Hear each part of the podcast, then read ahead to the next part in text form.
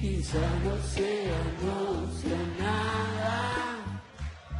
Pero hay tanta belleza tirada en la mesa, desnuda toda rebalsada.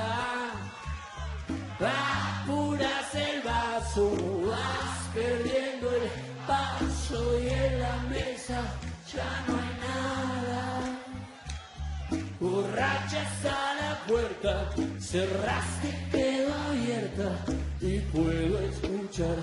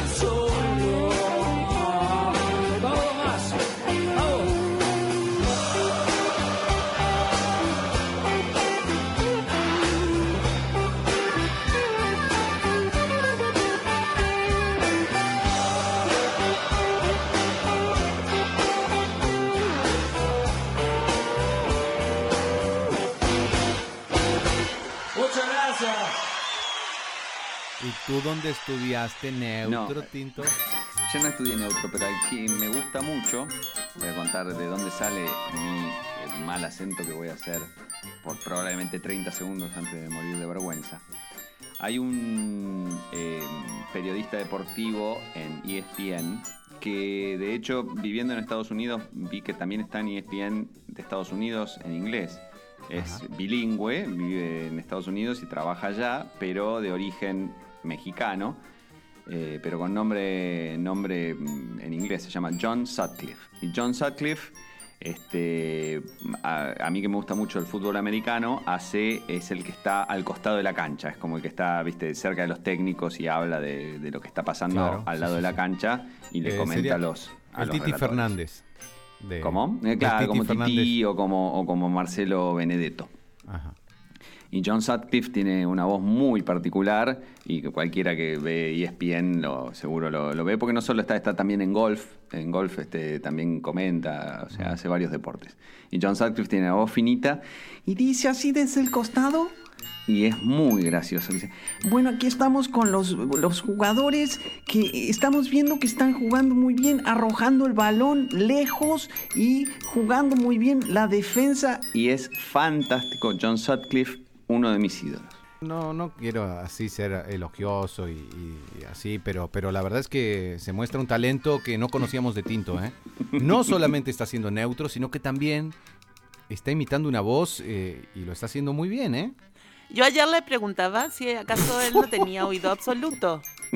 No, no, no. Pues es posible, es posible. Me encantaría tener oído absoluto porque para un músico no es lo único que se necesita, ¿no? No es que tener oído absoluto garantiza ser buen músico, pero soluciona un montón de problemas técnicos y, Sí. y ayuda un montón si después uno estudia, tiene como un pedazo ya hecho. Es como si fuera uno, no sé, eh, estudiara matemática y mm, tenés como una habilidad fantástica para mm, multiplicar cualquier número. Como que te da una base bárbara, pero no, no tengo oído absoluto. Claro, claro, pero, pero, Pues pero lo sí buen oído, sí buen bien. oído, ¿eh? Sí buen oído, Gracias, realmente. Y yo eh, lo que decía recién, que creo que estábamos fuera de aire, pero ahora lo vamos a comentar, que es gracioso, no sé, debe haber una historia acerca de el doblaje en el mundo hispano, hispanoparlante.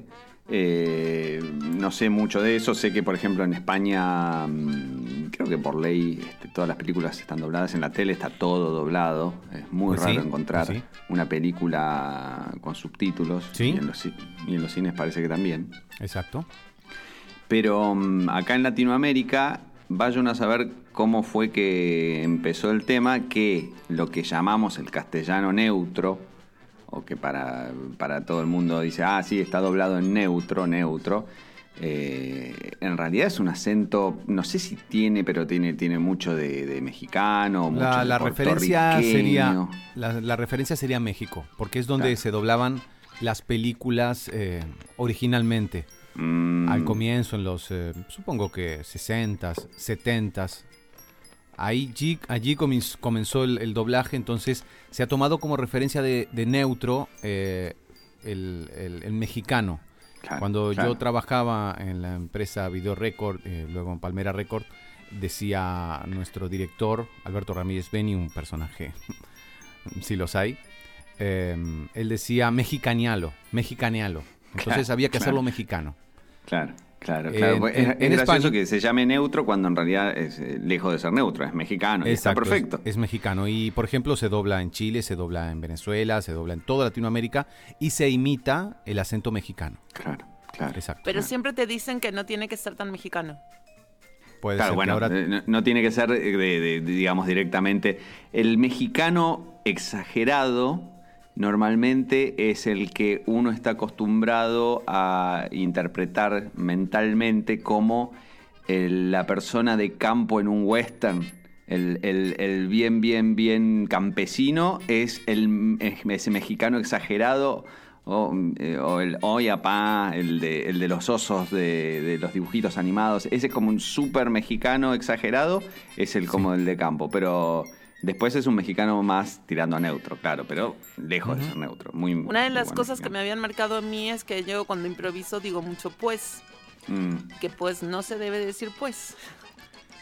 Pues Porque juez realmente, Susana, mexicano. me gusta mucho tu neutro. Quiero decirte que estuve escuchando el, el reel con, tu, con, tus, con tus demostraciones eh, que le mandaste a, a mi señora y me ha gustado mucho, ¿eh?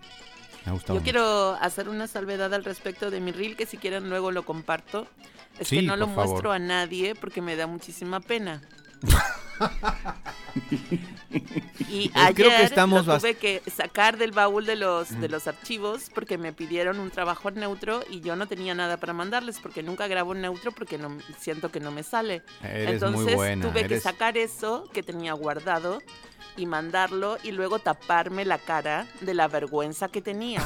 Bueno, Susana, ahí eres muy buena. te iba a decir eso. Vos recién estuviste muy bien porque dijiste pena en vez de vergüenza, que es como dicen en México. Claro, Pues pues, me da mucha pues pena. es- creo que estamos eh, también muy influenciados en este momento por la serie de Luis Mini, ¿verdad? De Mickey. También, también, Creo pero sí. eh, una cosa que quería decir y que creo que todos los de nuestra edad eh, compartimos es que tenemos una gran base de mexicano, digamos, del acento mexicano y de localismos mexicanos, gracias a Roberto Gómez Bolaños y el Chavo y el Chapulín Colorado y qué sé yo, porque ahí Exacto. aprendimos un montón de, de- de términos mexicanos y de chichicuilote y que el, el pebete de jamón es una torta de jamón y, y todo ese tipo de cosas. ¿no? platicar, platicar. Vamos a platicar, a la vamos a platicar.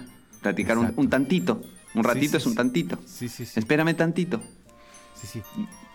Bueno, eh, eh, en España hay una ley de protección de doblaje que es muy importante. Mm. Eh, es, es- bueno, yo estoy hablando en mexicano directamente. ¿no? O por lo menos intentando, o me está saliendo eso. Eh, el neutro no, no, no, no sería así. Pero bueno, Susana tiene un acento muy mexicano. ¿Cuándo habla? ¿Puede ser? Yo tengo un acento muy mexicano, sí, y es un tema porque en general en las publicidades no quieren el acento mexicano. Claro, bueno, pero Mm. aquí no tenemos que hacer ninguna publicidad, así que podemos ser muy naturales. Eh, en, en- en España hay una protección de doblaje tal que los, eh, las estrellas de doblaje son verdaderamente estrellas y ganan muchísimo dinero y existen algunos mitos, mitos como por ejemplo que las voces principales se trasladan en los estudios en helicóptero. ¿Puede ser o es una estupidez? Es una de las cosas que más me gustan de do- del doblaje en Latinoamérica fuera de Argentina, porque aquí en Argentina se gana un peso con 25 la hora. Pues sí, hay que decirlo, o no hay que decirlo, pero sí, sí, sí. En México también.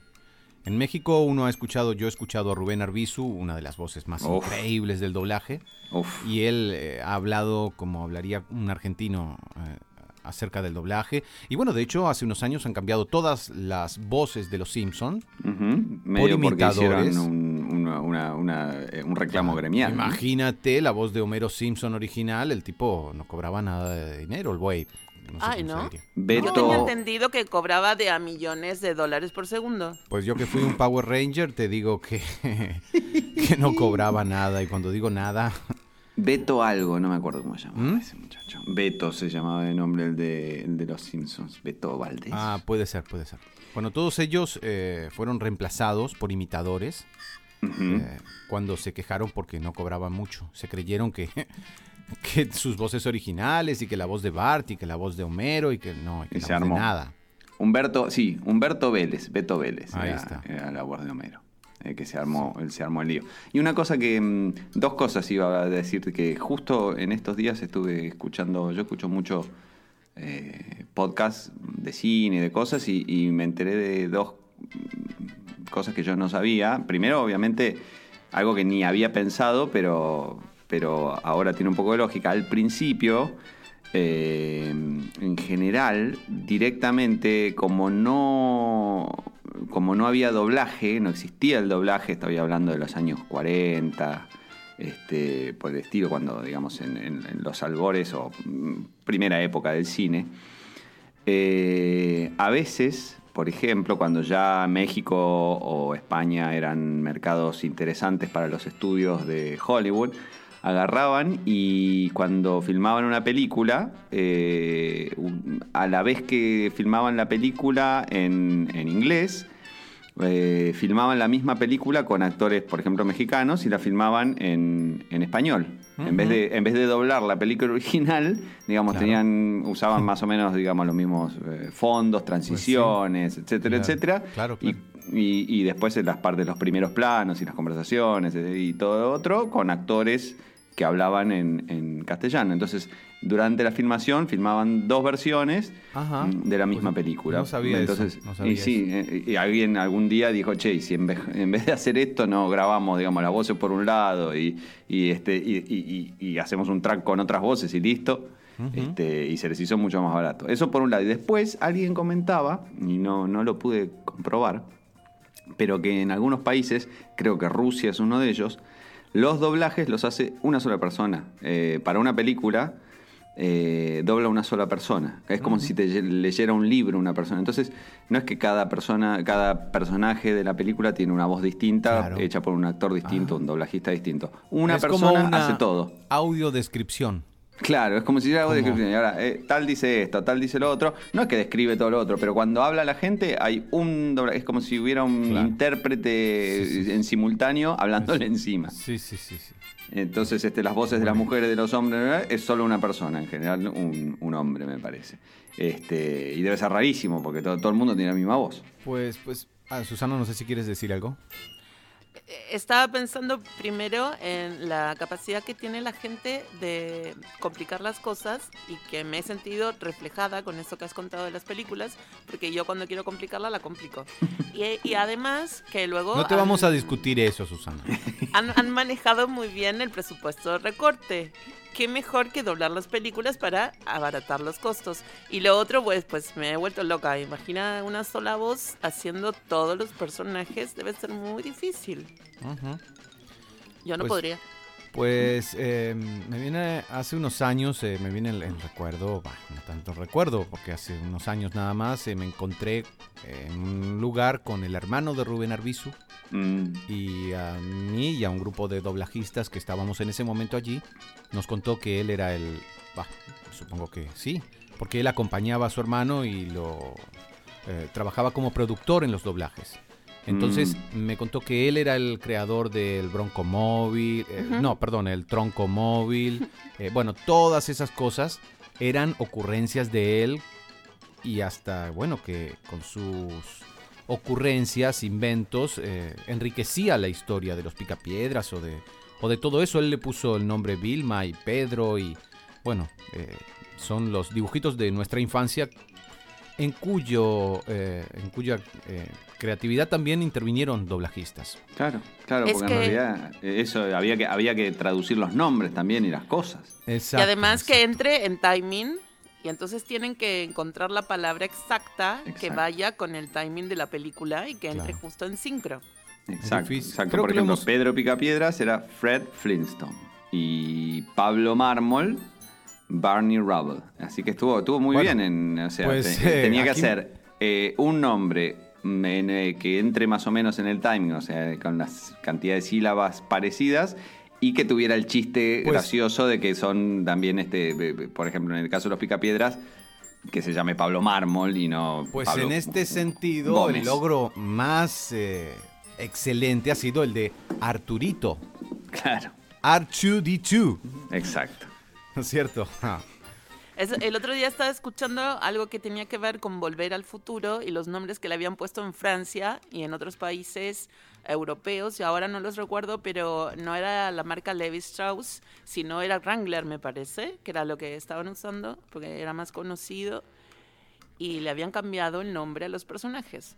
Eh, No, porque en un pedacito, ahora me acuerdo de lo que decís, en un pedacito de Volver al Futuro, eh, él, él cuando... Calvin Klein. Claro, está con, la, con el- la, la- la madre que lo rescata, este, la madre en el pasado, eh, lo rescata y le dice Calvin, y dice, ¿por qué me llamas Calvin? Y dice, porque ese es el nombre que está bordado en tu, en tu ropa interior. Eh, Pero Mm. como en otros países Calvin Klein no era una marca conocida, le habían cambiado el nombre. Ah, ahí está, yo, yo lo escuché, yo lo escuché ayer en la radio y no sabía, pues lo agarré empezado y, y luego no sé qué pasó, que no, no, no terminé el cuento. Algo con los gatos, seguro. Eh, Seguramente era en algo el auto. con tus gatos. Te atacó Ellos- el gato. los gatos no estaban presentes. Pero hablando de gatos, hay una cosa que no hemos dicho. Este es el episodio número 87 de Mi Gato Dinamita, un podcast a base de alimento naturalmente balanceado. Por favor, alguien nos hizo notar esa incongruencia cuando, cuando decíamos eh, a base de alimento balanceado si no estamos a favor del alimento balanceado. Hace un año empezábamos a cocinarle a nuestras mascotas. Exacto. Exactamente el 18 de julio es nuestro aniversario. Pues aquí tenemos un poco de los piojos. El 87 es el número de los piojos, ¿verdad? Exactamente, y ellos tienen un disco del 2012 que se llama 27 y es una analogía, va, no es una analogía, pero es como el 87 pero al revés. Pues bien, le vamos a pedir a nuestro operador que ponche un poquito.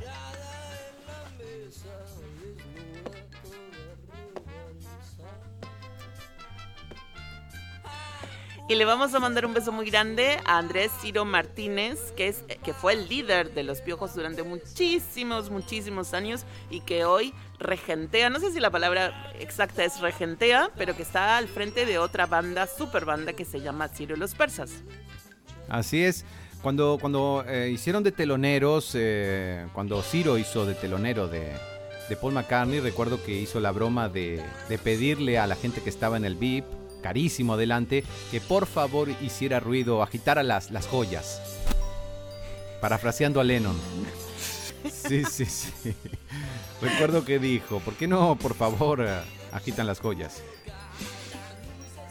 Los has visto muchas veces, Susana. Has estado ahí detrás de ellos, ¿verdad? Mis malditos jefes que no sabían cómo castigarme y me hacían ir a todos los shows de los piojos y de Ciro y los persas. Eso no, no, está, no está haciéndote quedar muy bien con, con Ciro, ¿verdad? Suerte que le mandarte saludos antes. Cuando uno trabaja en una radio y puede acceder a tiquetes gratis, lo último que quiere ir a ver es una banda nacional que la puede ver en cualquier otro momento. Exacto. Mm. Entonces. ¿Y a quién mandaban estos- a ver a, a los artistas internacionales? ¿A otra Y a persona? los lameculos. y yo como no era lameculo, pues me mandaban a ver a todos los shows de los piojos, de, de PTA, de PT, y bueno. Y me quedaba fuera de los shows internacionales y eso a mí no me gustaba. Claro. Pues a poco que no hemos contado por qué estamos hablando así, Susana. Una de ¿Algún nuestras problema seguidoras, mental? uno de nuestros seguidores escuchó que yo estaba haciendo ayer un trabajo neutro y tuvo la feliz idea de pedir que hiciéramos un episodio todo grabado en neutro porque éramos fantásticos. Le resultaba absolutamente increíble que pudiéramos hablar así sin equivocarnos. Ajá. Bien, bien, bien. Así que por eso estamos hablando así. Eh, yo quisiera eh, pedir- preguntarle a Tinto si no tiene por ahí alguna conexión con, con nuestro amigo de las canchas de fútbol americano. Con Si no John está por- me Si no está por allí, si no está por allí, si no lo tienes por allí, No me- como para que venga unos minutos nada más. Pero sin incomodar a nadie, que- por supuesto. Que salude a, que salude a los fanáticos. Pues sí. Pues aquí John Sutcliffe, bueno, les quería decir que eh, una cosa interesante que han dicho recién, eh, eh, esta, eh, eh, Susana es tu nombre, ¿verdad? Eh, Susana. Ok, Susana, Susana, eh, encantado de conocerte, Susana. Pues te estaba diciendo que eh, fue muy, muy eh, interesante lo que has dicho acerca de la Merculos, porque yo quería decir una cosa Ah, bueno. importante acerca de, de esa expresión en español. Pues yo, como he explicado antes, este, soy bilingüe y a veces trabajo en, en- inglés, a veces trabajo en, en castellano. Y bueno, eh, lamer culos en inglés se dice, eh, eh, el, el verbo sería brown nosing, que es este, tener la nariz marrón. Pues es muy gracioso porque, bueno, vienen de la misma raíz, ¿verdad? De meter el rostro en una zona. Claro, Entonces, exacto. este, eh, es muy gracioso que, bueno, la, la- la traducción de, de- de esa expresión tan, tan latina y tan, y tan este, que ustedes han, han- han- utilizado tan, tan graciosamente, bueno, sea también ah, algo graciosa en, en- en- Sí, sí, en sí. inglés también. Sí, sí, sí, es, es interesante. Es interesante. Hablando de la mer, dices que eres bilingüe. Eh, Soy, soy Willy, soy Willy. Pues bien, qué bueno poder contar contigo también, eh, John, ¿no? John, John, sí, sí, John. exacto. Sí, sí, encantado. Bueno. Em, Yo les cuento que estoy a punto de desmayarme con estos diálogos tan, tan increíbles que estamos teniendo y que cada tanto se me va el neutro a la mismísima. Pues no, están manteniéndolo muy bien, muy bien. Pues mucho, a, a- a mucho esfuerzo, ¿eh? Le estoy poniendo muchísima garra y muchísimas ganas.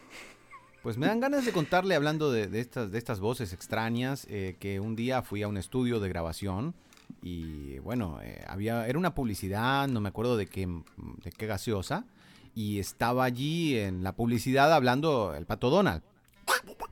O sea, voces difíciles de, de imitar por eh, si las hay, ¿no? Y resulta que, bueno, eh, lo veo a un muchacho y me dice, yo soy la voz del pato Donald. Pero, ¿de verdad lo contesto? O creo que me repito mucho. Pues no lo has contado nunca. Yo estoy asombrándome aquí mismo. Bueno, era, era en el estudio de la casa Post Sound, un muchacho joven, bueno, digo, 55 años tendría. Y bueno, y me dijo, sí, sí, soy la voz del Pato Donald. Porque hay gente aquí en Argentina que dice, yo soy la voz de Pato Donald. Yo soy la voz de tal. Y no sé, o sea, quizá en un evento hicieron la voz de Pato Donald, pero mm, no voy Este a era- nombrar a este algunos era el verdadero. doblajistas que dicen, este era el verdadero. Y yo le digo, pero, perdón, pero eres una persona muy joven. Y me dice, comencé co- a hacer esta voz a los 19 años, me dijo. Mm. Y miré a, lo que- a los que estaban alrededor y me asintieron que era la voz del Pato Donald, un muchacho mexicano de unos 55 años en ese momento, que, que vive, vive o vivía, vivió muchos años aquí en Buenos Aires, quizás sigue viviendo. Mm. Eh, la voz del Pato Donald, no sé, qué sé yo. Yo hubiera aprovechado para preguntarle por qué eh, Mickey usa pantalones y el pato Donald usa chaqueta. Y, y bueno, por ahí Disney al principio tenía plata solo para un uniforme. Uno, uno se queda con los pantalones y los zapatos. De hecho, Mickey tiene zapatos también y pantalones, pero no tiene nada arriba. Y, y, este creo que Y tiene luego- tiradores. Y, Pues y- es y el verdad. Donald se quedó de, de- de- de la cintura para abajo, este, como Dios lo trajo al mundo. Es cierto, es Y- cierto. Y luego. Mac Pato ya fue adquiriendo otras cosas porque tiene galera. Galera. Bueno, parece porque tiene plata. Pues era millonario. Igual se queda abajo. les- se nota que les gusta tener este, las partes al aire para, para sentir eh, la brisa del viento, porque tampoco usa pantalones, MacPato. El otro día estaba viendo un, un audio eh, de relajación en donde el señor que estaba guiando decía los pompis. y yo, yo escuchaba que el señor decía, acomoden las pompis. Y yo decía, pero esto, esto no está bien. y no, no, no, no he podido terminar el ejercicio. No, está bien. Y, la relajación cordobesa de Iranocote y la Te relajación. doy la bienvenida a este audio. Ideal para desconectar durante los próximos minutos y sumergirte en un apacible momento para ti mismo o para ti misma en el que te ayudaré a descansar. Me gusta porque es este está Y bien con la época. Para ti mismo o misma. Misme. Tendría que decir Y misme. agradable viaje hacia el sueño. Exactamente. Exactamente, bueno. Lo que falta. Estaba buscando música de tenemos relajación y Tres, salió esto. tres oyentes y, se van a dormir los tres oyentes que tenemos. tus ojos Claro. y escucha mi voz. Nosotros en un momento intentamos hablar con el actor, doblajista, locutor, que iba a ser cómoda la voz de Darth Vader. Mm. Acá, Sí. argentino. Es argentino, pero vive en México. Mm, en, O la, sea- en la original, la voz de Darth Vader es eh, James Earl Jones. Y ahora no el- recuerdo el nombre, pero es un locutor muy famoso y el padrino de mi gato Dinamita, Ah, el pues tú agente dices- Smith, Sí. me había mandado a conectarlo. Sí, Sebastián. ¿Es argentino? Es eh, Sebastián salteño. Yapur. Sebastián Yapur, exactamente. Sí, sí, sí. Es un apellido argentino. árabe. Es un argentino que ha hecho mucho recorrido en el doblaje. eh, sí. Sí, sí, sí. Pues podríamos conectarlo en algún momento. Yo creo que he hablado con la esposa y, y con él en varias oportunidades, pero nunca habíamos llegado a, a un acuerdo horario de... de Yo creía que de plata, porque ahí está el horno. pobre. Pues no, eh, eh, pero le podríamos pasar algunas recetas de comida natural para gatitos. Eso sí. Eso Pues sí. ¿La esposa pues también es doblajista? Pues no Eh, lo me, sé. Me parece que no.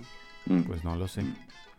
Eh, no, terminando la anécdota recién, la voz de, de, eh, Darth Vader, James Earl Jones, un actor este, de- de- que tiene obviamente una carrera muy, muy amplia como actor, digamos, mostrando la cara, no como, no como ahí que solo hace la voz. Este, es, por ejemplo, el padre de, de- en- en- del príncipe en Coming to America, en este, un príncipe en Nueva York, que es el que hace el padre. Eh, también es la voz que eh, en CNN dice, en, en inglés, en CNN en inglés, pero es muy famoso, tiene una- un separador que dice This is CNN, esa es la voz de él. Eh, estudios centrales de la CNN y las oficinas centrales están en Atlanta. Y también de que Cartoon están viendo está. eh, claro, y Co-. Coca-Cola también está ahí. Exacto, y, y- exacto. Sí.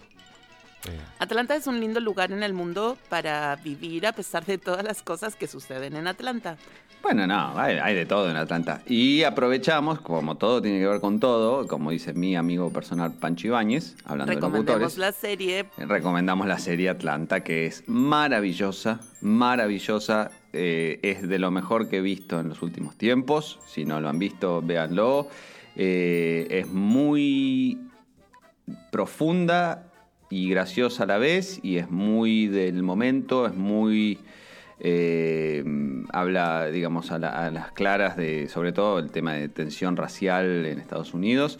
Está muy, muy bien hecha, muy bien dirigida, con, con- hay, hay- hay un ojo artístico muy grande ahí, este, siempre partiendo del, mundo del hip hop, pero, pero con, una sensibilidad muy grande y tiene momentos este, muy fuertes, muy pesados, pero también muy graciosos. Hay un chiste en uno de los capítulos, debe ser de los últimos de la primera temporada, que involucra un auto invisible que es em, lo que más me ha hecho reír, creo que en el último, no sé, año largo, por, por lejos, eh, de la televisión. Así que lo, lo recomiendo con todo el corazón, Atlanta. Yo lo que, lo que me pasa con, con esa serie es que es muy intensa y por momentos mm, se me hace muy, muy difícil eh, no derrumbarme.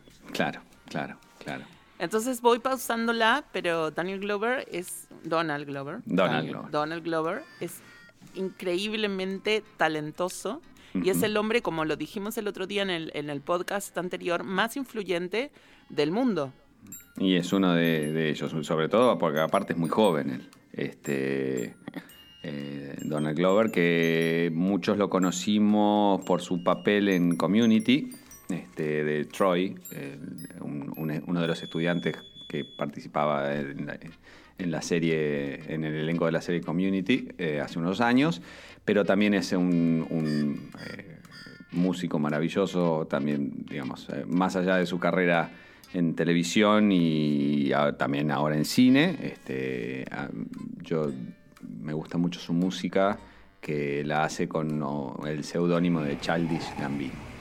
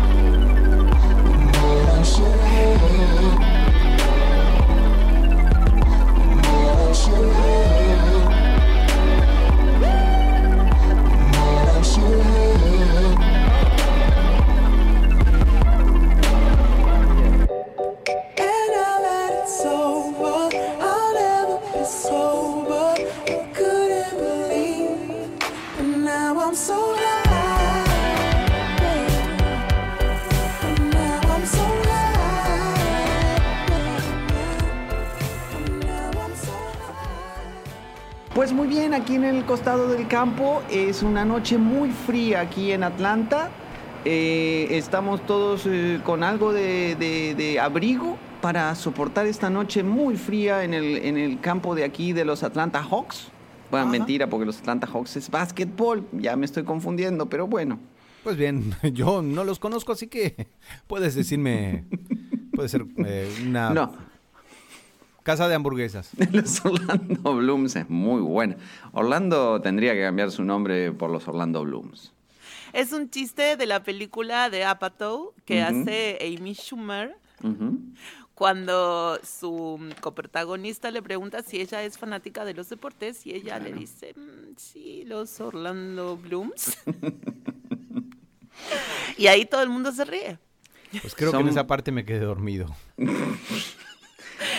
No, pues no escuchaste lo que dije, ahí todo el mundo se ríe. Un día tenemos que hacer un repaso por los nombres de los equipos.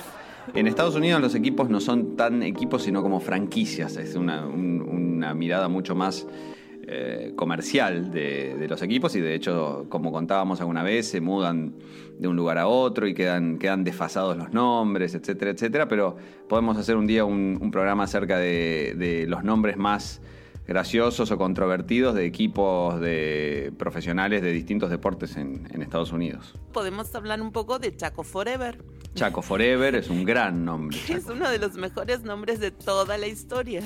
Chaco Forever es un gran nombre. Eh, en, en- en Argentina, que tenemos profusión de clubes. eh, Realmente, yo no sé si, debe haber un estudio, pero yo no sé si hay país en el mundo en, el que la proporción club a población eh, sea mayor que en la Argentina, porque acá hay... Y lo estamos viendo mucho ahora en el fútbol con el tema de la Copa Argentina, que es una copa así federal donde juegan equipos de todo el país y de todas las categorías entre sí. Y de repente aparecen clubes de, de lugar y, y que son históricos. Cuando empiezan a contar, eh, son clubes que tienen, qué sé yo, este, décadas y décadas de existir y que tienen este, una gran trayectoria y uno de, de porteño, este, eh, Buenos Aires céntrico que es, no, no los conoce, pero hay, hay, y hay unos nombres fantásticos. Chaco Forever es uno de los mejores, pero hay, hay otros nombres este, gloriosos en los clubes argentinos. ¿Alguien había de Chaco Forever? ¿Landricina? Landricina era de Chaco Forever, me parece. ¿Se murió Landricina? Sí. No. ¿No? Bueno, Landricina entonces es de Chaco Forever. Y Antes de que se duerma Guillermo o No, Willy, pues estoy aquí muy Em, atento escuchándolos. quiero agradecer por la recomendación de la aplicación de la lluvia. Yo no puedo dormir, pues ahora estoy durmiendo muy bien. Ah, lluvia. Sí, sí, eso Ah, lo recomendé yo. Vos lo que necesitabas era un fondo, digamos un sonido eh, de, de fondo para hacerte dormir. Yo tenía la Music Machine, que Mm. es un aparato que, que acá, aquí no se consigue, pero que afuera es como un, como un radiograbador. Ujú. Y tiene distintos sonidos de, de lluvia, ranas, eh, jungla.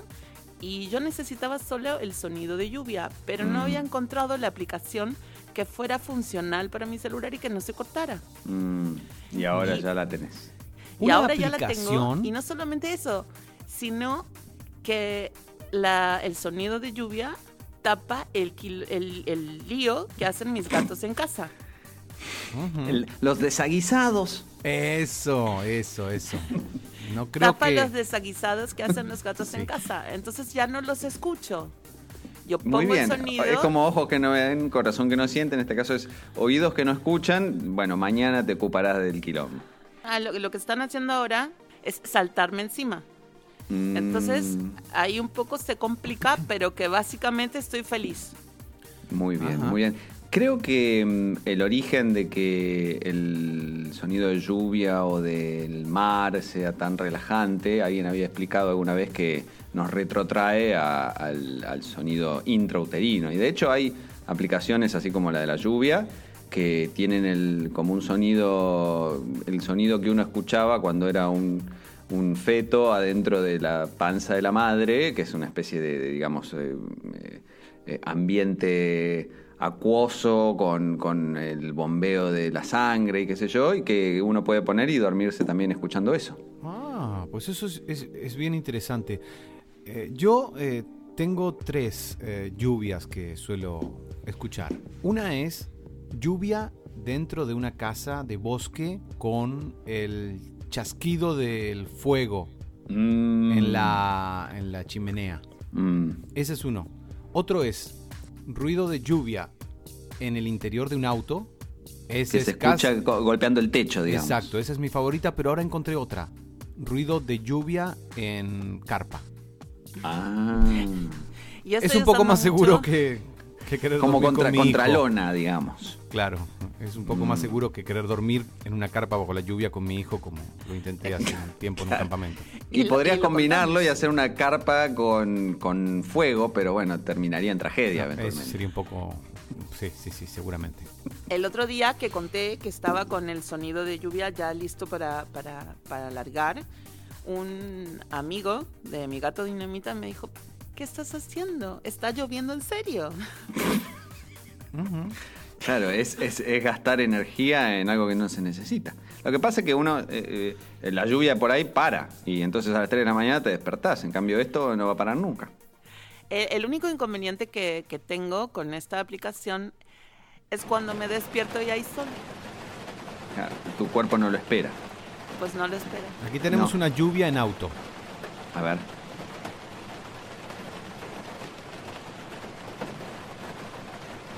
Absolutamente espectacular. Me da un poco de impresión, porque en realidad, eh, ¿por qué uno estaría dentro de un auto? Este es un auto eh, eh, apagado, digamos. Sí, por supuesto, claro. Un auto Pues- apagado, en la lluvia que está, hay algo mal, te echaron de tu casa, digamos, hay un trasfondo complicado en eso. Se te rompió, estás, estás en el medio de la ruta, Hay no una tenés película, comida. Hay una película muy conocida que es muy lacrimosa. Es una película de Isabel Coixet, que es española, Ujú. en donde mm, los protagonistas están adentro del auto escuchando una canción italiana. Están escuchando Senza Fine. Y ella le dice, si no me besas ahora voy a gritar. Y, y grita. Me recuerda algo. Pues porque el chico no la besaba. Claro, es muy complicado ahí. Pues yo No- recuerdo no- una no vez hay- que- No hay una mejor resolución para esa situación para el pobre chico. Un amanecer le dije a una, a una muchacha, si no, si no te bajas del auto voy a hacer un escándalo en la puerta de tu casa. Recuerdo y empecé a tocar la bocina ta, ta, ta, ta, ta, a las 6 de la mañana. Pues el se bajó, claxon, pues se estabas bajó. ahí tocando el claxon. Estaba tocando el claxon, exactamente. Y se bajó, se bajó. Y los vecinos no te hicieron ninguna riña. Pues no, y eso que era la vuelta de la casa de mis padres y en, en el barrio nuestro, pero no, no, no. Dije, por Todo favor, si no te bajas ya recordando. mismo del auto, comienzo a tocar la bocina y no se bajaba.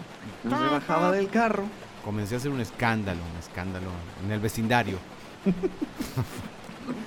pues eh, miren, aquí tenemos tres horas, tres horas de lluvia en auto, o sea que a este muchacho le ha pasado algo, algo bien A interesante. mí, a mí me preocupa un poco porque es eh, como el Sí. principio una historia de terror. Exacto.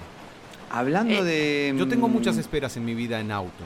Muchas. Claro. Voy a un trabajo, a otro y tengo una hora de espera y así, así que no me resulta tan raro, pero Una de las cosas que hacíamos con mi padre a- cuando yo era muy pequeña, estaba muy pequeña, era ir al puerto de, que está cerca de mi casa y nos íbamos los días de lluvia. Entonces estábamos en el auto, mi padre me compraba un chocolatín y me contaba historias de terror o historias de ovnis, mirando el río aquí en el puerto y mientras llovía. Mm. Y luego pasábamos por un lugar que ya no está más, que vendían plantas artificiales. Y tenía los escaparates, los de arriba y los de abajo, con unos muñecos gigantes que bailaban. Todo esto de noche y con lluvia, ¿no? Y No luego, saben. y luego no dormías durante una semana después de eso. Pues, pues es por eso que todavía sigue sin dormir. Fue la última vez que dormí. tantos a años los, después. A los siete años. Lluvia en carpa. Pues es igual, por favor. Estoy descompensada. Bueno, mientras, mientras se recupera Susan, ahora con esto de que de- de los, los carros que se, que se han malogrado. em, Hola John, ¿cómo estás? Bien, bien. No, quiero recomendar una película Ah, ¿qué que yo John? ya había ¿Dónde visto y vi de vuelta hace poquito. En realidad, anoche no, antenoche, porque estoy, está mi, mi- mi señora esposa de, de viaje, de, de- de trabajo, así que puedo ver películas de terror que a ella no le gustan, entonces aprovecho. Y esta no es de terror per se, pero es un thriller muy intenso y es, este, digamos, podría caer en, la categoría de terror si uno lo piensa. Pero se llama eh, Green Room y es una película muy, muy intensa, muy, muy eh, fuerte, muy, muy divertida. Eh, y es básicamente la historia de una banda que está este, haciendo una gira muy bajo presupuesto, una banda eh, punk, eh, hardcore, digamos, haciendo una gira de muy, muy bajo presupuesto, mm, tocando donde, donde sea por unos manguitos y en el camino se quedan sin nafta y eh, chupan nafta, de, hacen sifón y afanan, roban nafta de, de alguno en el camino y siguen viaje, qué sé yo.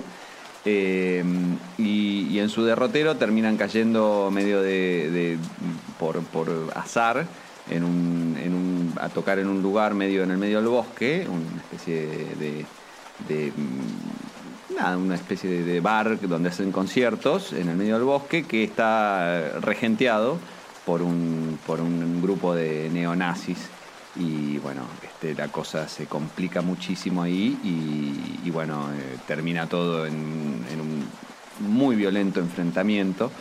Eh, y, está muy bien, está, eh, la tensión se mantiene durante toda, toda la película. Lo que tiene muy particular es que hay muchísima violencia, pero la violencia es más choqueante porque está mostrada en general en estas películas como que al momento de, la parte violenta, la parte, mm, lo que llaman el, el gore, eh, como que se hace foco y se exagera, ¿no? Y acá se muestra de una manera tan natural y tan sin artificios que es, es más terrible porque es como es en la realidad. En la realidad no, no hay chorros de sangre, que yo. La violencia pasa y está ahí y es, y es, y es en general la gente que, que ve violencia en la vida real dice, "Uy, y, y no parecía real, porque parecía, o sea, era, era menos que en las películas, no había tanta Claro. qué sé yo, pero, pero, pero este, eso es lo más, lo más choqueante que tiene. Está muy bien eh, toda la historia, trabaja eh, como el líder neonazi Patrick Stewart, que es un actor inglés muy este, clásico, pero acá hace un personaje completamente distinto a lo que uno esperaría. Y, y el protagonista, mm, eh, de, que es uno de los miembros de la banda, este, digamos nuestro héroe, entre, entre varios miembros de la banda, es un muchacho que lamentablemente murió hace un poquito, un par de años o meses o un par de añitos como mucho, que se llamaba Anton eh, Yelchin, eh, que murió yo creo que no, no llegaba a los 30 años, era muy muy buen actor y, y en esta película me parece que, que es su mejor papel, así que la recomiendo muchísimo, Green Room, para todos los que quieran pasarla un poco mal, pero un poco bien también. Y si ustedes me permiten un segundo, tengo que ir a mm, apagar el fuego, que estoy haciendo una pasta de garbanzos para los gatos. Perfecto, pues bien, puedes ir tranquila, podemos escuchar alguna música si quieren. Muy bien. Es que me ha enganchado el, el pelo en los auriculares. Pues bien, trata de no arrancarte los cabellos. Se dice cabellos. Acabo de grabar una, un casting para una publicidad. Sí, pelo no, cabello, cabello. que Está todo Para Pantene. que no se me ha quemado nada. Eso Para está buenísimo. Buenísimo. Para Pantene acabo de grabar. Eh, resulta que me dijeron que tenían 3 millones para ese trabajo. Y me había entusiasmado, pero era en pesos colombianos. Ah, ¿estás grabando para Pantene? Eh, no, estuve grabando un casting. pues, Ah, no yo puedo- también. ¿Ah, ¿Tú también? Uh. Uh, va, empezamos. Uh, buah, se armó. Es el, es el famoso casting del que estaba hablando. Eh, ah, pues mira. Claro. Pero yo soy la voz de la chica. Bueno, Pues- Willy es una persona con muchos talentos. Eh, sí, sí, sí, con mucha versatilidad. Como me han dicho alguna vez. Oye, tú, tú has entonces, tirado un ¿vas a ser la voz de la chica? Pues eh, no sé, no lo sé, no sé. Yo, yo vi dos textos y los grabé y, y apunto ahorita que casi no los grabo. Porque sabes que con esa gente yo a veces no. Esa gente de la que él habla es una gente que yo amo, Claro, sí, perdóname, perdóname. que son muy amigos míos y que los quiero un montón. Pues y borra que- esto. Bueno, que Borra les esto. mando un beso. Pues sí. Em, ¿Pero lo querés tanto como a al otro que le mandaste un saludo y después lo prendiste fuego o lo Pues en serio? también lo quiero mucho a, a Andrés Martínez Ciro, cantante de Los Piojos y de Ciro y los Persas. Los, lo quiero muchísimo, pero lo quiero tantísimo. Tantísimo. Tantísimo, tantísimo. de- Creo que no has le- acertado con ninguna de las de las palabras, ¿eh? Lo has que- intentado varias veces, pero creo que no. No, no has dado con Tantísimo ellas. no, no funciona. Tinto, que decía que has, eh, has tirado un tópico, si me permites, Ajá. eh, como para decir, ¿qué cosas aprovechas a hacer cuando tu pareja se va de viaje? Ah, Es un tópico. Bueno, no, no mucho, porque en general eh, compartimos bas- bastante los gustos, nos conocemos hace mucho y ya este, nos hemos mimetizado con muchas cosas, o por lo menos eh, como que uno crece para el mismo lado y nos gustan las mismas cosas. Pero ella, mm, y yo conté esto, que, que a pesar de que no es que les disgustan las películas de terror, no, no, no, no le molestan per se, pero cada vez la pasa peor. Y un día decidió no hacerlo más, conté Sí, sí, sí, has, de, has contado que se han ido del cine, ¿no? de que, se, que se quiso ir al cine después de la masacre de Texas. yo. Entonces, Pero ella estaba embarazada. en ese momento está embarazada, Exacto, pero como que en ese momento hizo un clic y dijo, ¿para qué la voy a pasar mal? Y está bien. Este, y entonces, a mí que me gusta el cine de terror, eh, aprovecho cuando Pues ella te no va a está gustar mi película para- entonces. me- a mí... Vos sos muy modesto, Tengo pero... una esperanza. Sos muy modesto, pero eh, me, me- en general el, el cine de terror es un, un subgénero que me gusta. Y aprovecho cuando no está y yo me voy haciendo unas listitas de todas las que quiero ver. Ahora casi todos los eh, Netflix y similares eh, dan eh, la posibilidad de ir guardando lo que uno quiere como una especie de, lista para, para tener ahí guardadita y aprovecho cuando, cuando estoy solo y, veo, o cuando me voy de viaje, entonces me las bajo y las veo cuando estoy de viaje, pero bueno, aprovecho esos momentos para ver películas de terror. Pero aparte de eso, creo que nada, no, no, no, Tinto, solo las películas algo- de terror.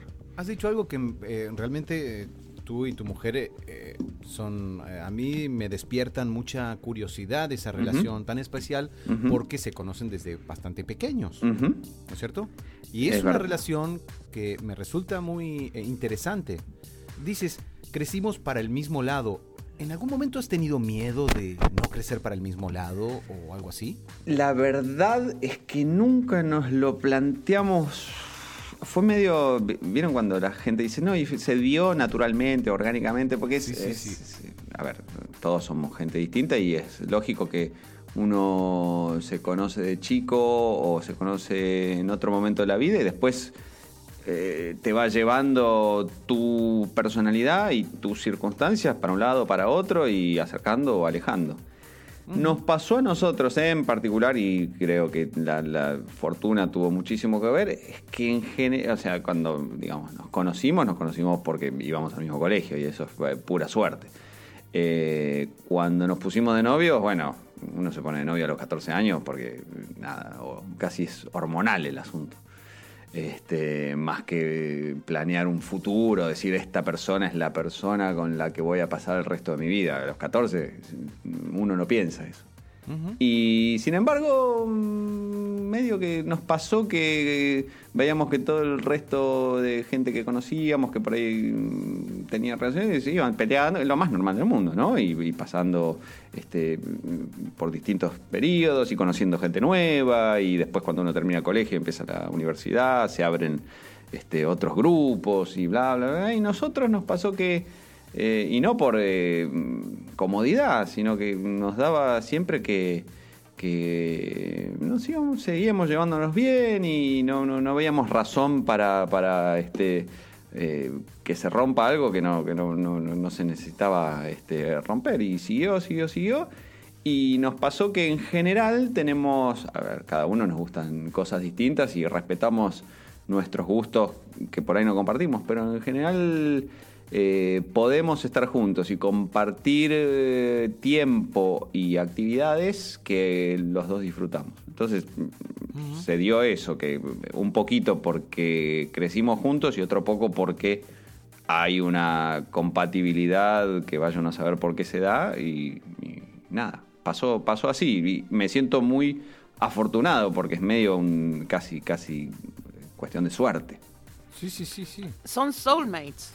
Claro, como uno dice soulmate. Lo que pasa es que eso tiene como una carga, yo que no, no, no, no, este, no, no, no comulgo con los temas así, este mm, religiosos espirituales. Yo, tiene una carga como de, de- de destino, ¿no? Que, que no Hola. creyendo yo en eso, este no la, no la, no la. Pero parece así, es como si uno fuera. Bueno, justo se dio, se pasó. Hay gente que lo puede llamar este eh, soulmates o le puede llamar Es- que, bueno, nada, este, por alguna razón tenemos una compatibilidad mayor que, que, Es, que es otra gente. realmente interesante, eh, interesante, además, creo, además de, de lindo y, y- y bueno, y es, es bueno porque las parejas que eh, nos hacen creer que es posible ser felices en pareja y en las parejas estables son eh, importantes socialmente. Claro. Digo, Estamos eh, cumpliendo un rol en sociedad. No, yo pues creo que. a tienes ver, una eh, responsabilidad a partir de ahora, Tinto. Claro, tengo que escribir un libro. Quiero decir, No. ¿vieron la película de Woody Allen, eh, Maridos y Esposas? Precisamente así se llama. Cuando la pareja de tu amigo se rompe, comienza a generar un, un efecto de paranoia en, la- en los demás y en la pareja de uno. Y, y entonces uno eh, lucha porque la pareja del amigo no caiga porque hay algo que parece Claro. que se va a llevar la nuestra. Claro, claro. Perdón que te interrumpa, pero a mí las, las rupturas de, de las parejas de mis amigos me ha provocado muchísima crisis. Ujú. Y cuando no ha Pues sido sí. la de mis amigos, ha sido la de las parejas de rockeros, por ejemplo, la de Sonic Q. Cuando Ajá. se han separado, Pues yo sí. me he puesto tristísima. Claro. Pero Es, como que... se separan nuestros padres. Exacto, y, y cuando, por ejemplo, eh, con mi mujer tenemos padres que están en parejas eh, realmente buenas a lo largo de muchos años, hasta hoy. Entonces eso a mí me hace creer en la posibilidad de que podemos sostenerlo también.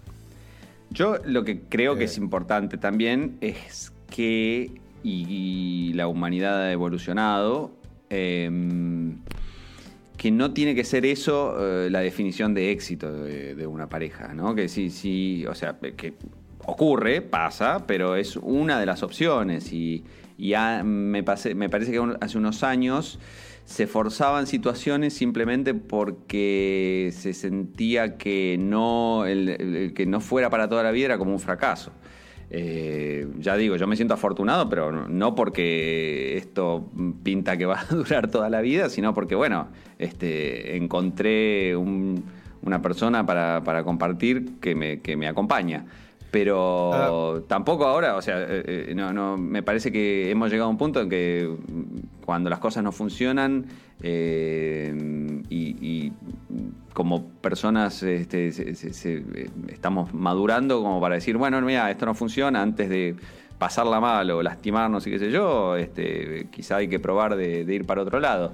Este, y que eso no se sienta como un fracaso. Eso también me parece que, que está bueno.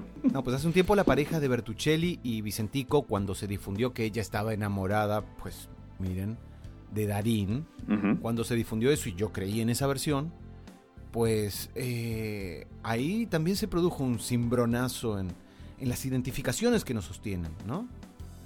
A mí me ha roto el corazón. ¿Qué cosa? Yo soy, yo soy muy eh, emocio- emotiva y esas cosas no las, no las tolero. Mm. Pues qué cosas. Que, que la pareja de Vicentico y Bertuccelli pudiese tener una crisis. No, yo no Mm. podría tolerarlo tampoco.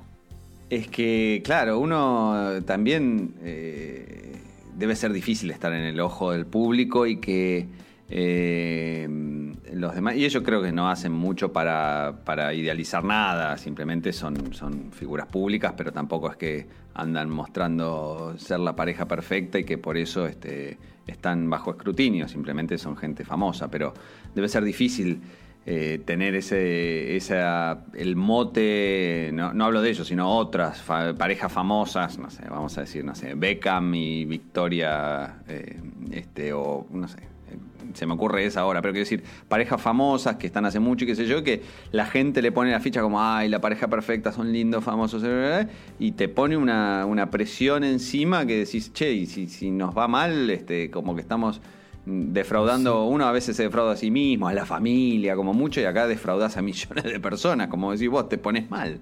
Tinto, Eh, quiero Eso hacerte más es lo que preguntas. le, le pasó a Kim Gordon, que, que es lo que cuenta en su libro autobiográfico acerca de la separación con, bueno, que había sido su marido durante muchísimos años, compañero Moore. de Stony Ujú. Q.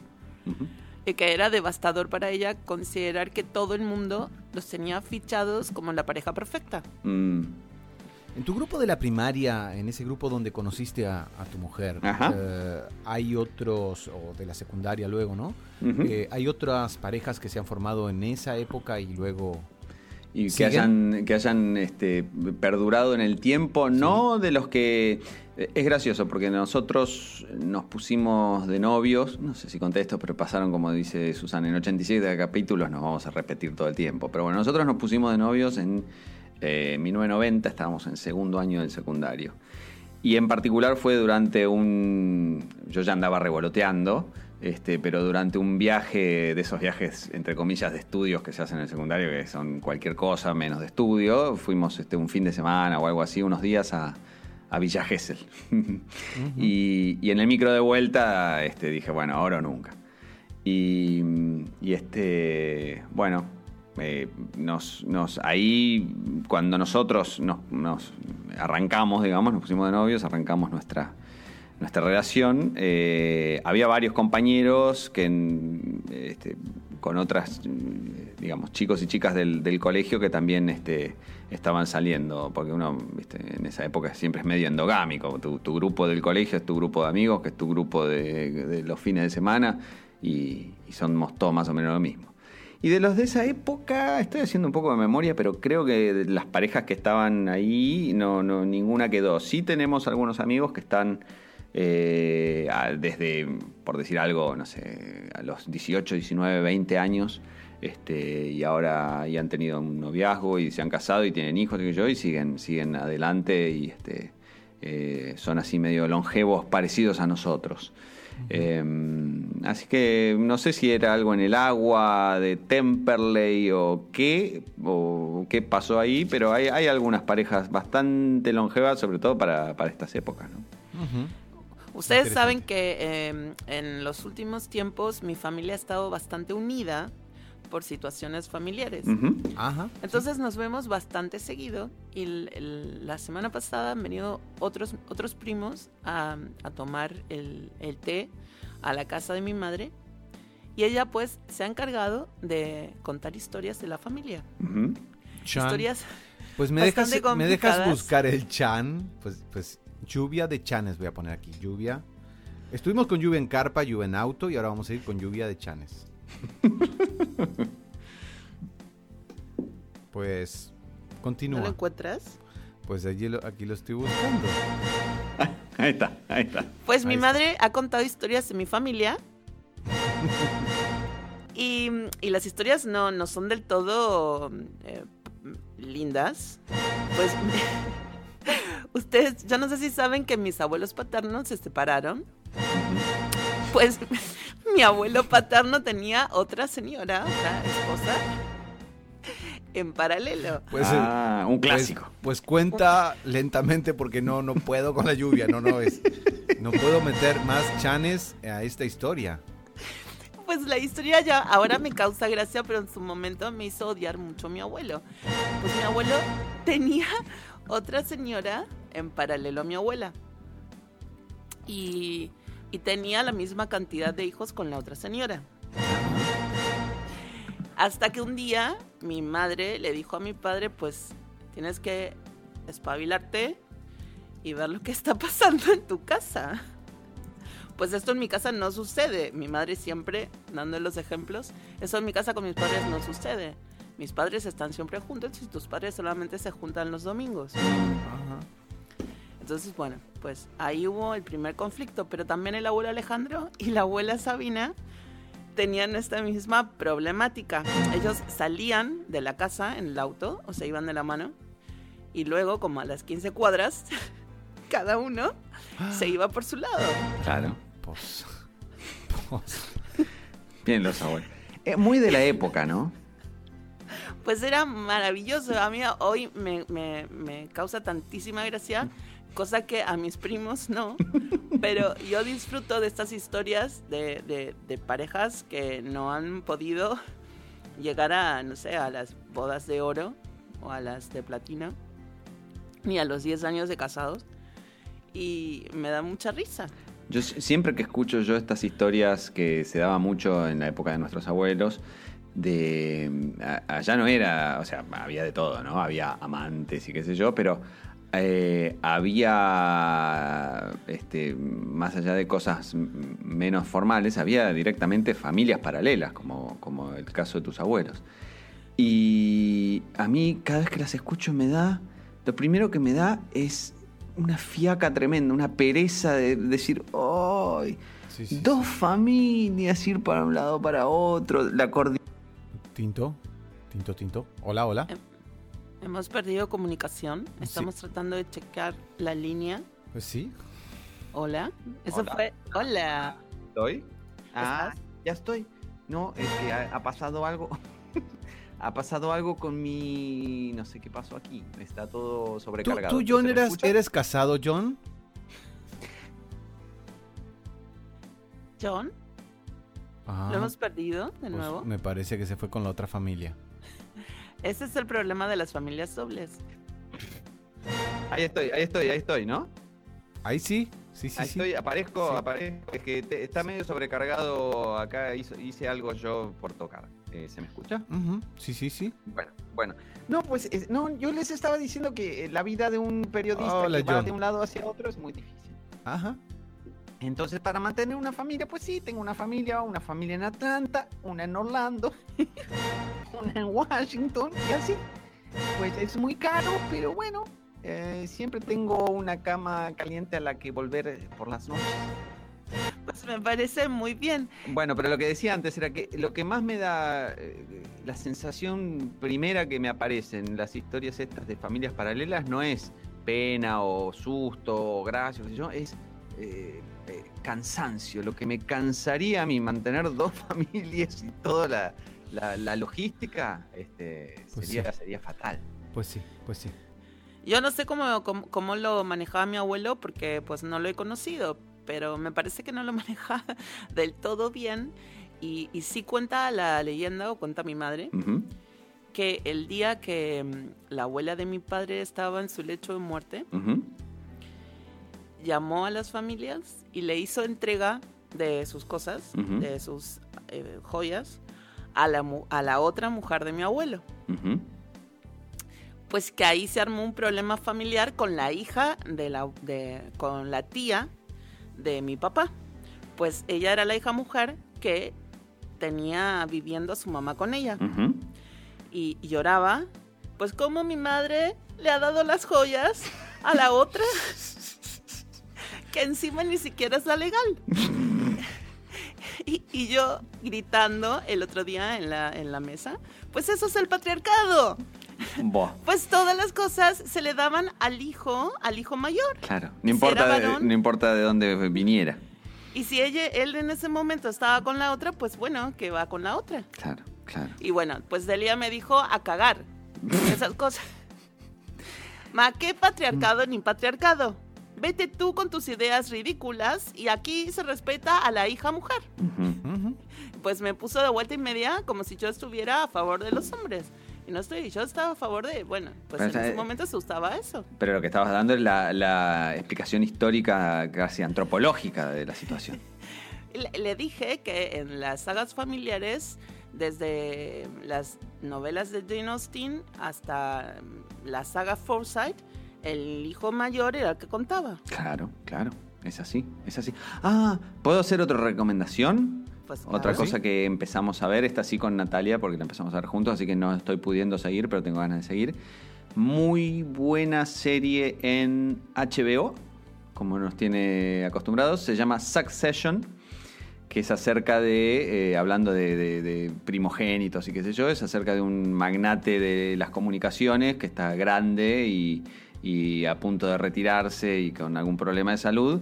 Y, bueno, su, su familia y los entuertos este, económicos, legales y familiares de, de decidir cómo sigue el imperio familiar, cómo se reparte la cosa una vez que el padre ya no esté más, ¿no? El padre y hay una segunda esposa, o sea, se mezcla un poco todo lo que estábamos hablando recién, este, de hijos, este, hijos ilegítimos, esposas primeras, esposas segundas, este, primogénitos, etcétera, etcétera. Muy divertida, muy recomendable, eh, dirigida por Adam McKay, que es este, el socio de Will Ferrell, que también eh, produce y que fue el director, por ejemplo, de Moneyball y de, y de La Gran Estafa. Este, y, y se mueve muy bien con esto de, de los- la- la- la- la cosa corporativa. Este, así que, Pues, pues muy interesante lo que recomiendas, Tinto, pero quiero hacerte otra pregunta. Eh, ¿Cuántas horas tiene tu día? no, Pues, Pues tiene muchas. Yo voy a contar una de infidencia que no es tan allá. porque él la hace pública. Él juega, él juega Scrabble Por con eso. unos viejecitos que cada tanto se mueren en línea. Pues sí. Y también hace los crucigramas. Los crucigramas. Claro, sí, sí, sí. Pues, sí. Y además de series. eso, va a, lo- a lo- a los concursos o a las riñas, no sé cómo se llama, de, de hip hop Ajá, con su hijo. También, sí. también. Y lo lleva al niño, al más pequeño, Pues a de- jugar rugby. Pues También, graba este programa. Y también tiene una vida de trabajo Ajá, Sí. muy exitosa y también tiene una esposa y una perrita Y una perra. que se llama Estrellita. Que está acá a mis pies hoy. Porque Por eso, solitos- eh, eh, en- incluso duerme, duerme un promedio ¿Y de sale a correr? 7 horas Poco. por día. No duermo, lo- no duermo mucho, duermo ver. poco, pero eh, no, pero hay cosas que se pueden hacer en paralelo. Por ejemplo, jugar al Scrabble y ver eh, a un hijo jugar al rugby se puede hacer a la vez. Hoy con la magia del internet y los celulares. Pues no, porque no aprovechas No, el no, momento no. completo. Yo no podría, por ejemplo, que soy disléxica, tengo que tener el, el, el, el 100% La atención puesto ahí. puesta, claro. Porque la cago. Bueno, pero en el Scrabble no puede, o sea, puede ser este, disléxico, pero si la, la palabra no va, no va. No, no, no. Yo, yo cuando veo que publicas en Twitter el crucigramas de no sé qué, digo, bueno, ya, ya. No, no, no, no entiendo nada. Bueno, to- Además, todas cosas fotos. con ¿Cuánto mucha onda, ¿no? El? Scrabble, el crucigrama, estoy en el, el tope de, de lo más más. Pues además hace otras cosas como salir a entrenar. Pues sí, y, y hace música pues sí. y escribe Mm. y saca fotos. Mm. Hace como, tiene una actividad. Yo puedo hacer una sola de esas cosas por año. Claro, es como Charlie García que en un, en, en un año de los 80 produjo cinco discos, sacó tres discos y, Claro, y decían igual a eso Charly es- García. No, lo, lo lo bueno que es que uno puede hacer muchas cosas. Si las hace mal, es muy fácil hacer muchas cosas. Entonces, lo- es, es fantástico. Bueno. uno puede Pues hacer tú haces 10 todo. cosas mal. Pues él me decía modesto No. a mí, pues él me decía modesto a mí. Aquí la única que hace las cosas más o menos soy yo. ¿Cómo va la cena? ¿Qué estás preparando? Estoy preparando un- unos pescaditos, Ajá. unos filetes O sea, no para vos, porque vos no comés pescado. para los gatos. Ajá. Con un poco de espinaca, unos champiñones, Ujú. portobelo, Ujú. picaditos y unos zapallitos. Y les he puesto romero, que tengo romero fresco, y un poquito de agua y aceite de oliva. Ajá. Y todo eso va al fuego mínimo durante un rato hasta que esté cocido. Y luego ya se los y le agrego la cúrcuma y eso va al plato. Uh, y a veces, cuando quiero enfriar un poco, le rayo manzana. Mm, Además estoy preparando un hummus, hummus de garbanzo para, para, para los gatos también y una pasta de garbanzos para mi tía que está anémica mm. y necesita comer Hierro. como crema de garbanzos. Claro, claro, claro. ¿Alguna vez compartís, digamos, lo que preparás es algo que vos vas a comer y también los gatos? A veces, claro. Claro. No, está bueno porque no, no tenés que cocinar dos cosas distintas. Agarrás y haces hummus, por ejemplo, bien podrías comer vos. Claro. Por ahí no te gusta, pero quiero decir... eh, es, eh, yo lo que co- como con ellos, por ejemplo, son los zapallitos. Mm. Cuando le preparo zapallitos a ellos, me guardo un poco para mí. Comemos una fruta y es un poco para ellos y un poco para mí. Y alguna que otra cosa, me, pues, capaz. Bueno. Pues no, ahora no, no lo tengo muy presente. Ah, los porotos Moon, los Uh, hemos compartido. Son los chiquititos esos, ¿no? Son los chiquititos. Yo los agrego a mi ensalada Mm. y se lo pongo en la ensalada de ellos Bueno. o en el alimento que les estoy preparando. Para que no te agarre un soponcio, no te voy a contar yo lo que comparto con Estrellita, pero este, a veces compartimos también comida. Eh, hígado. No, no, pero no importa.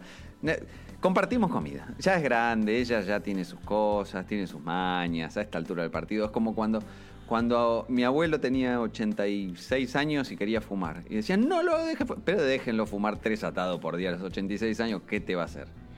Eso es lo que yo le decía a mi padre. Puedes fumar, papi, porque ya te estás muriendo. Claro, claro. Pero es lindo, es lindo mi- mensaje ese.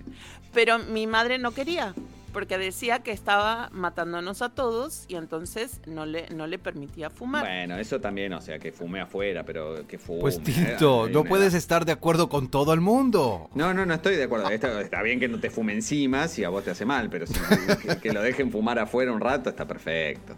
¿Y saben lo que me está pasando? Que esto tiene que ver también con la cantidad de series y películas que, que últimamente estoy vi- mirando. Que cada vez, esto la culpa la tiene Mad Men, porque en- ellos fumaban muchísimo y tomaban muchísimo whisky. Ajá. Cada vez Está que veo más.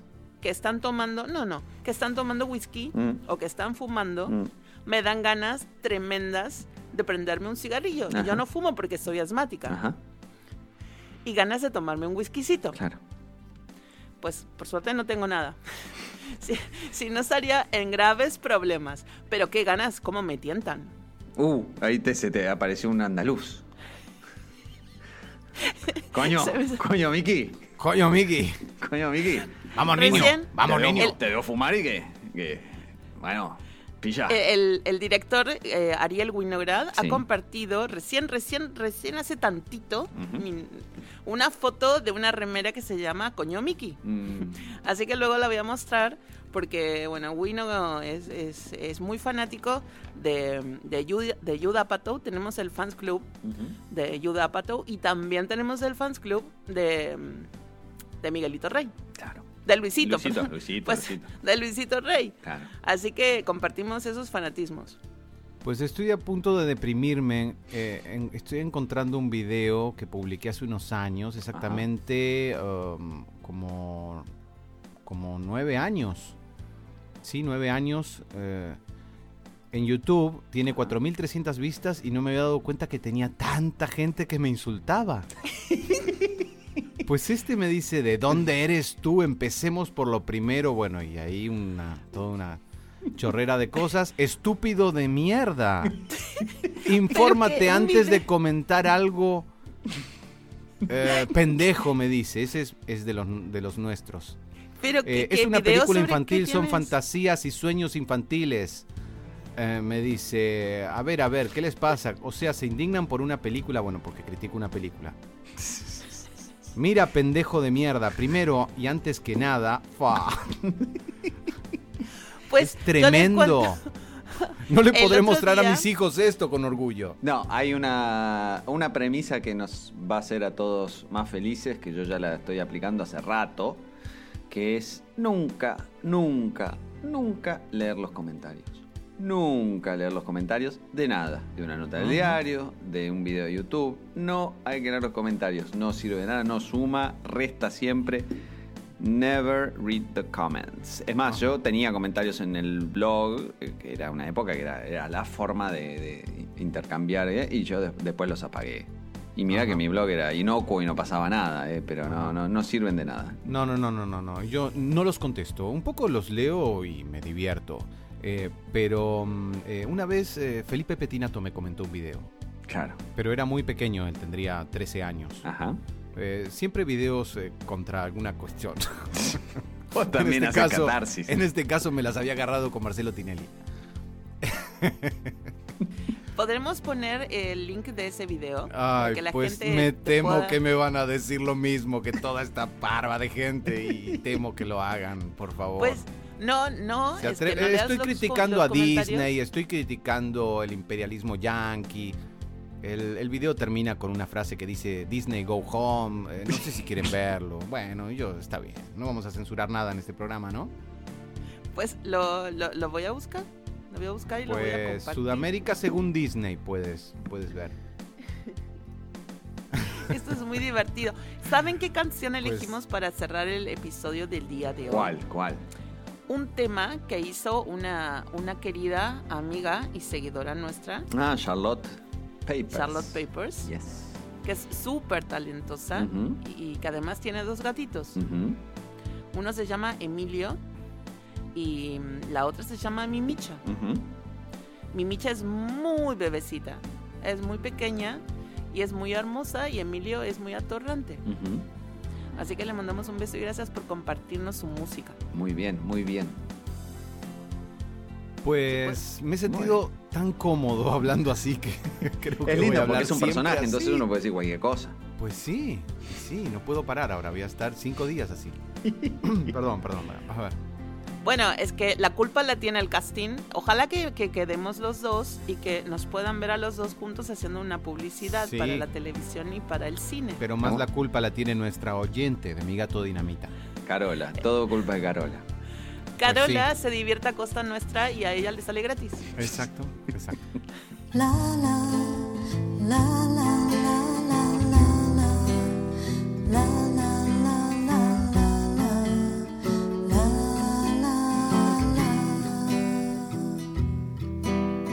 Dance me to your beauty with a burning violin.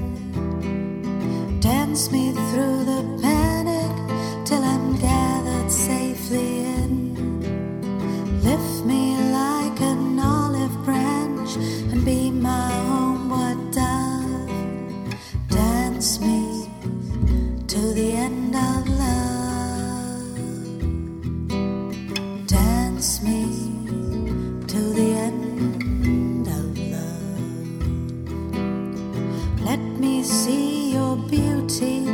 when the witnesses are gone.